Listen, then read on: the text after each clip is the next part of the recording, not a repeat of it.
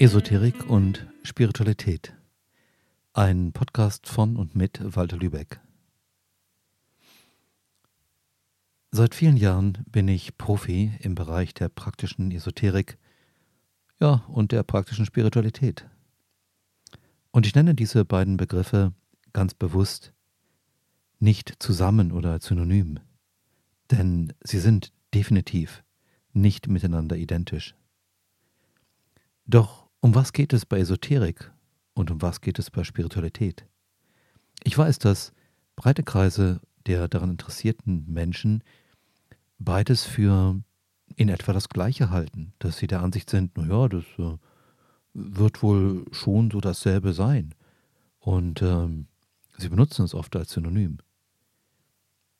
Ich möchte auch in diesem Podcast erklären, warum es meiner Ansicht nach so wichtig ist, die beiden Begriffe zu unterscheiden. Betrachten wir zuerst das Wort Esoterik. Esoterik bedeutet im Grunde das Verborgene. Und das, was heute als Esoterik bekannt ist, wurde in den 50er, 60er Jahren als Okkultismus, heißt übrigens auch das Verborgene, benannt. Wenn heute über Okkultismus gesprochen wird, dann meinen die meisten Menschen, die dieses Wort verwenden, irgendetwas mit schwarzer Magie, mit Schadenszauber. Doch ursprünglich heißt es einfach nur das Verborgene. So wie Esoterik. Wenn Menschen sich mit esoterischen Methoden befassen, dann ähm, verwenden sie Wissen, was nicht allgemein bekannt ist und was vielleicht auch nicht allgemein anerkannt ist. Also beispielsweise Astrologie, Tarot, Pendeln, Heilsteinkunde, Handauflegen, Qigong, Yoga und so weiter. All diese Methoden und noch viele, viele andere mehr, die ich jetzt äh, nicht benannt habe, sie haben gemein, dass sie zwar von immer weiteren Kreisen der Bevölkerung verwendet und äh, gewissem Maße aus ihrer Erfahrung heraus anerkannt werden, dass sie jedoch in der offiziellen Politik, in der offiziellen Wissenschaft und Wirtschaft keine wesentliche Rolle spielen, sondern ganz im Gegenteil, sogar oft in den Medien darüber eher abwertend berichtet wird. Und ganz oft wird dabei hervorgehoben, dass Esoterik ja nicht wissenschaftlich sei. Was übrigens absolut nicht stimmt. Bereits Mitte bis Ende des 19. Jahrhunderts begannen die ersten ausführlichen Untersuchungen von anerkannten Wissenschaftlern ihrer Zeit zu esoterischen Themen. Und es war, soweit ich mich erinnere, in den 1920er Jahren, dass äh, im staatlichen Auftrag in Russland in großem Maßstab begonnen wurde, esoterische Phänomene aller Art zu erforschen. Und dann begann in den 60er Jahren auch die vom Staat beauftragten Menschen in den USA diese Themen zu untersuchen. Wir wissen nicht viel darüber, was in China passierte oder in Korea oder in Indien, wobei nach dem, was darüber zu finden ist, die Wahrscheinlichkeit sehr hoch ist, dass auch dort eine Menge Forschungen diesbezüglich angestellt worden sind. Und das, was veröffentlicht ist, das ist meiner Erfahrung nach die Spitze des Eisberges von dem, was tatsächlich geschehen ist. Aber selbst die Veröffentlichungen zu den Forschungen, den offiziellen, vom Staat finanzierten, vom Wissenschaftlern überwachten Forschungen, ist gigantisch. Ob es sich um die Entwicklung und Nutzung, systematische Nutzung von ähm, außersinnlicher Wahrnehmung handelt oder um Telekinese, Psychokinese, das Bewegen von Substanzen, von Gegenständen durch die Kraft des Geistes oder die Veränderung von chemischen Reaktionen, von dem Zerfall von Atomen durch Radioaktivität, durch Einflussnahme des menschlichen Geistes oder zum Beispiel auch die Telepathie, die Gedankenübertragung, die Beeinflussung von Zufallsgeneratoren und vieles, vieles mehr. All das ist seit vielen Jahrzehnten gründlich erforscht. Es gibt dazu Professoren, die geforscht haben. Sogar zwei Professoren haben die Reinkarnation, also dass wir schon mal in anderen Leben auf der Erde waren, dass wir da gelebt haben, nachgewiesen. Sie haben einfach ganz viele Menschen befragt, die sich daran erinnern konnten, was und wo sie in vergangenen Leben waren. Und die haben dann diese Erzählungen überprüft und sie haben überprüft, ob diese Menschen irgendwoher das wissen konnten, was da passiert ist. Und sie haben so viel Evidenz gesammelt, so viel Belege dafür gesammelt, dass es einfach ganz klar ist, vergangene Leben gibt es, zukünftig natürlich deswegen auch. Das heißt, ähm, das Leben ist, soweit wir das wissen, ganz sicher nicht auf eine Erdenzeit von Geburt bis zum Tod begrenzt, sondern es gibt zumindest einige. Doch zurück zur Esoterik. Ich werde dem Bereich Reinkarnation noch ein paar Podcasts widmen, denn da ist viel darüber zu erzählen. Esoterik ist also die Lehre vom Verborgenen und dazu gibt es auch Erkenntnisse, eben die nicht dem Mainstream-Wissenschaft angehören. Und wenn Menschen sich der Esoterik bedienen, machen sie das üblicherweise aus Angst oder aus Gier. Das sind die klassischen Gefühle, die zu tun haben mit dem Ego, mit dem meiner Ansicht nach lebensfeindlichem Ego. Also einem Ego, das von der Seele, von dem Göttlichen nichts weiß oder der Ansicht ist, falls es das gibt, dann passt es auf mich nicht auf, dann hat es mit mir nichts zu tun, dann will es sich nicht um mich kümmern. So dass das lebensfeindliche Ego glaubt, es steht allein auf weiter Flur, muss sich um seine eigenen Belange kümmern, niemand hilft ihm, niemand sichert es, niemand schafft ihm Geborgenheit, Frieden und so weiter, wenn es nicht selber das Leben dazu zwingt, ihm das zu geben. Nun, meine Überzeugung ist eine andere, meine Erfahrung ist eine ganz andere. Doch lassen wir das mal beiseite und schauen uns weiter die Sache mit der Esoterik an. Wenn also Menschen Esoterik lernen, kommen sie meist aus einem Teil ihres Lebens mit so intensiven Problemstellungen, mit so großen Schwierigkeiten, dass sie mit herkömmlichen Mitteln, mit dem, was außerhalb der Esoterik ist, damit nicht oder kaum noch zurechtkommen. Sie suchen nach Lösungen. Sie suchen nach Alternativen zu dem, was sie kennen, wissen, was sie in der Schule gelernt haben und womit sie einfach die Probleme nicht lösen können, die sich in ihrem Leben ergeben haben. Diese Menschen sind nicht dumm, sie sind nicht abergläubisch, sie sind nicht ganz leicht zu überzeugen, sondern sie haben einfach einen enormen Problemdruck. Ich gebe seit ca. 35 Jahren im In- und Ausland, mittlerweile denke ich mal ca. 20 Länder, Seminare, Lehrveranstaltungen zum Thema praktische Esoterik, praktische Spiritualität. Und die allermeisten Menschen, die dorthin kommen, haben so viele Probleme, so komplizierte und komplexe Probleme, dass sie einfach in der, in Anführungszeichen, normalen Welt mit ihren, in Anführungszeichen, normalen Methoden nur noch verschlossene Türen gefunden haben. Da gibt es Menschen, die haben zum Beispiel Erkrankungen, sie waren damit bei einem halben Dutzend Ärzten und sie haben in einer Klinik gelegen und sie haben Reha-Maßnahmen gemacht. Sie kommen nicht weiter, die Krankheit besteht weiter fort. Was machen sie jetzt? Es gibt Menschen, die haben finanzielle Probleme und sie wissen nicht warum, denn sie haben zum Beispiel Betriebswirtschaft studiert und sie machen im Grunde nach dem Lehrbuch alles richtig und trotzdem kommt dabei nicht das heraus, was sie sich eigentlich so vorgestellt haben. Es kommt nicht der Erfolg heraus, den sie verdienen würden aufgrund ihrer Lebenserfahrung, ihrer Ausbildung, ihrem Einsatz. Es kommt immer etwas dazwischen. Es gibt Leute, die große Talente besitzen, die wirklich sehr begabt sind und im Eins zu eins Gespräch oder unter guten Freunden auch als sehr kompetent wahrgenommen werden, sich entsprechend zeigen können. Doch sobald sie auf die Bühne des Lebens treten, vor einem größeren Publikum, vor fremden Menschen, ist es eine Katastrophe. Das schaffen sie nicht, das ist einfach zu viel. Das geht überhaupt nicht.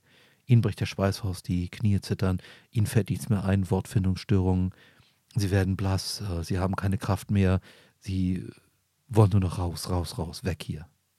Das gilt sogar für eine nicht direkt vorhandene Öffentlichkeit, wie zum Beispiel Videos auf einem Kanal der sozialen Medien oder einem Interview, was als Podcast gestreamt wird.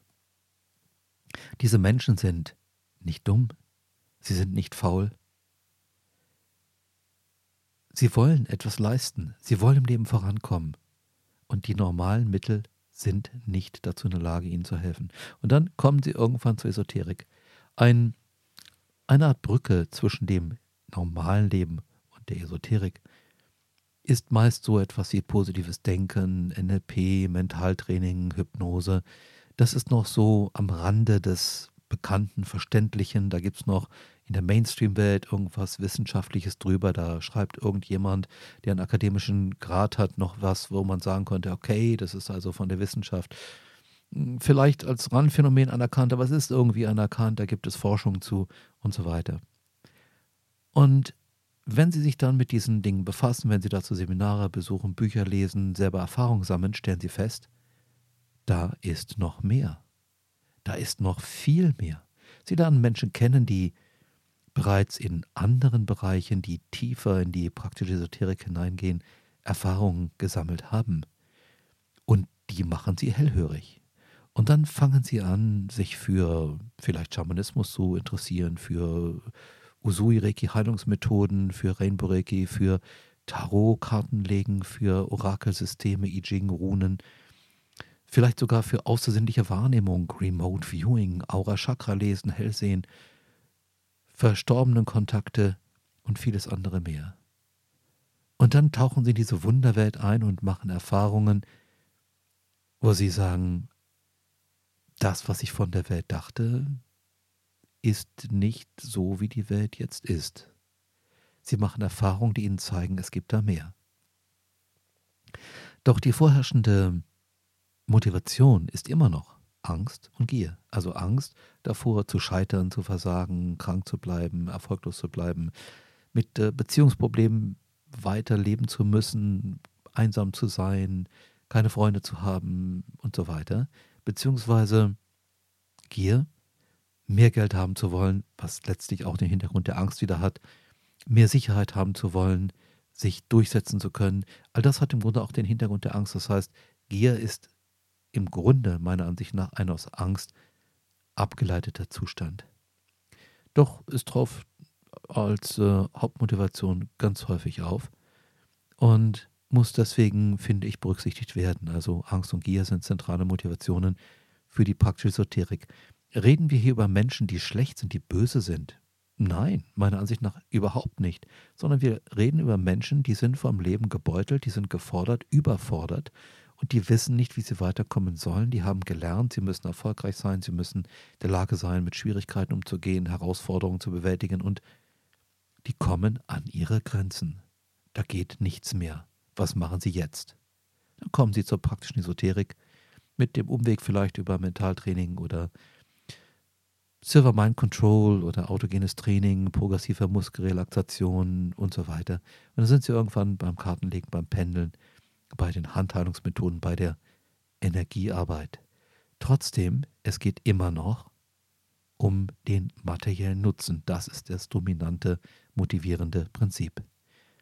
Doch was ist jetzt eigentlich Spiritualität? Sind wir nicht beim Kartenlegen, beim Handheilen, bei Lichtarbeit schon bei der Spiritualität?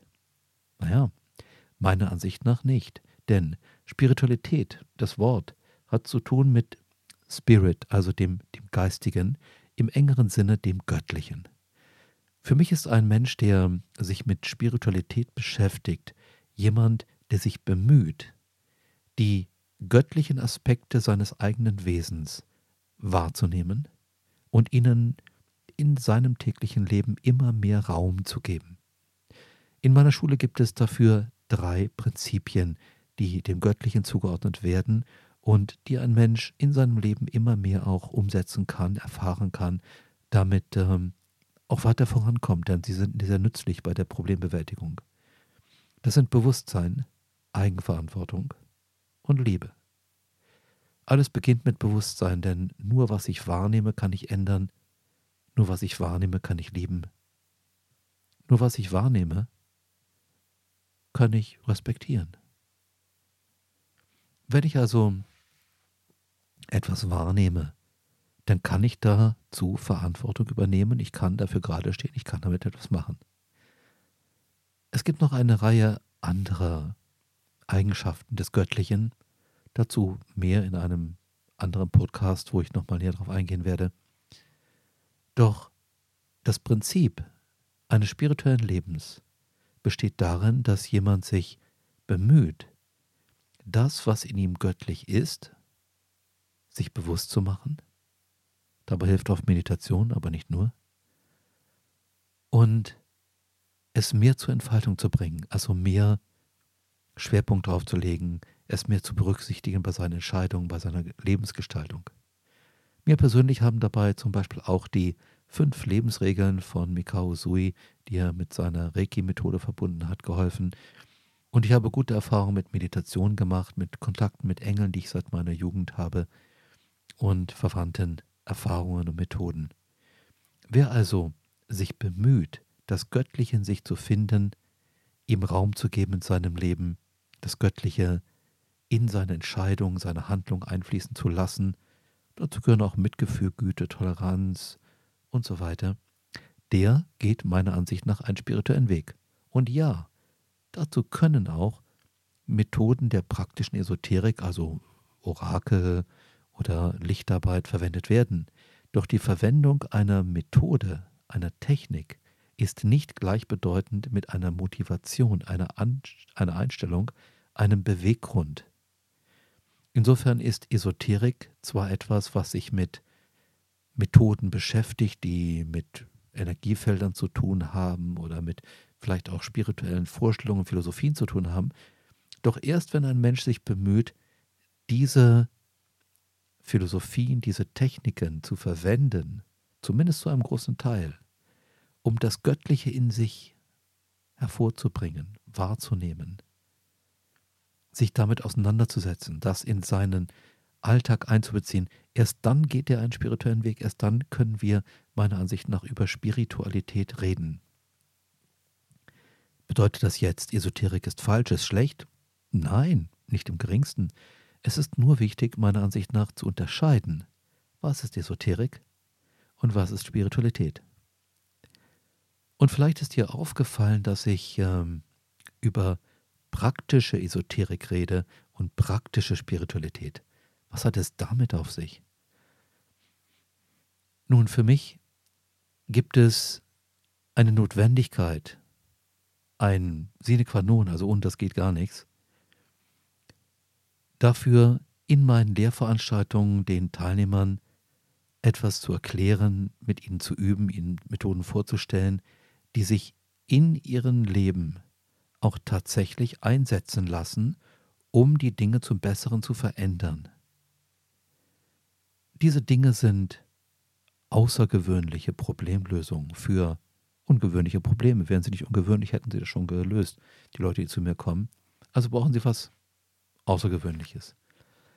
Und da also die esoterischen Methoden, die ich vermittle, darauf abgestellt sind, dass jemand damit praktische Ergebnisse erzielt, konkret sein Leben verbessert, sodass ein außenstehender Dritter, der von Esoterik nichts weiß, damit nichts zu tun hatte, sagen kann, ja, dein Leben läuft jetzt besser, als es vorher lief, du bist glücklicher, du bist erfolgreicher, du bist äh, vitaler, du fühlst dich wohler in deinem Körper und so weiter als zuvor.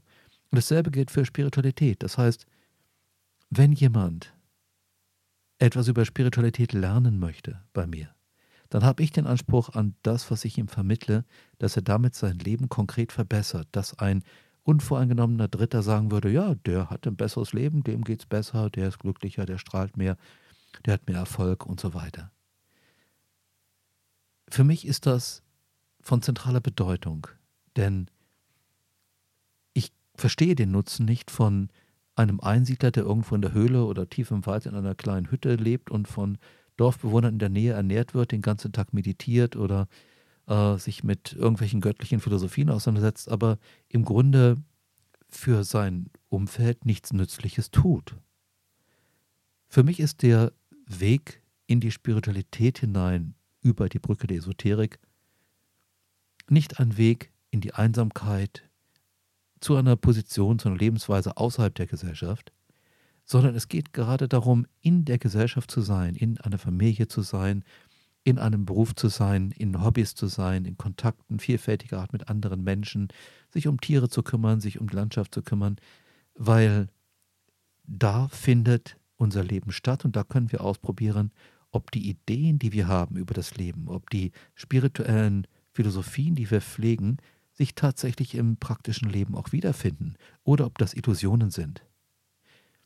Das heißt, das Ergebnis zeigt, ob das, was wir meinen, was wir vermuten, was richtig sein könnte, tatsächlich eine Bedeutung hat.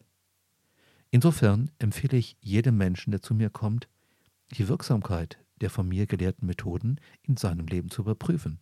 Macht's nach, macht's genau nach und schreibt auf, welche Ergebnisse ihr habt. Und dadurch stellt ihr fest, dass das, was ihr gelernt habt, tatsächlich einen Sinn macht, dass ihr damit was anfangen könnt, dass dadurch das Leben verbessert wird, für euch selbst, für eure Lieben, für eure Freunde. Und wenn ihr daraus eine Berufung, einen Beruf macht, der zumindest zum Teil euren Lebensunterhalt sichern soll, dann werdet ihr auch feststellen, dass das für Kunden etwas sehr Nützliches ist. Insofern ist das Praktische bei der Esoterik und bei der Spiritualität für mich von ausschlaggebender Bedeutung, denn ich möchte nicht, dass Menschen sich aufgrund von dem, was ich ihnen beibringe, irgendwo jenseits der Gesellschaft zurückziehen und im Grunde mit anderen Menschen und mit normalen Lebenssituationen nicht mehr zurechtkommen. Es soll das Gegenteil sein. Sie sollen besser mit der Gesellschaft anderer Menschen zurechtkommen. Sie sollen besser mit Berufung, mit Beruf, mit Hobbys, mit Gesellschaft zurande kommen und dann können sie sich darüber freuen. Dann können sich die Menschen um sie herum darüber freuen, dass sie jemanden in ihrer Bekanntschaft haben, der weiß, wie Leben funktioniert und der ihnen helfen kann, mit den kleinen und großen Herausforderungen, die bei ihnen auftauchen, erfolgreicher als zuvor umzugehen. Ich wünsche dir, dass du Esoterik und Spiritualität so lernst, dass dein Leben ein besseres wird. Dass es dir besser geht und dass du glücklicher wirst. Und wer glücklich ist, kann glücklich machen. Wer es tut, vermehrt sein eigenes Glück. Vielen Dank und Herzensgrüße, Walter.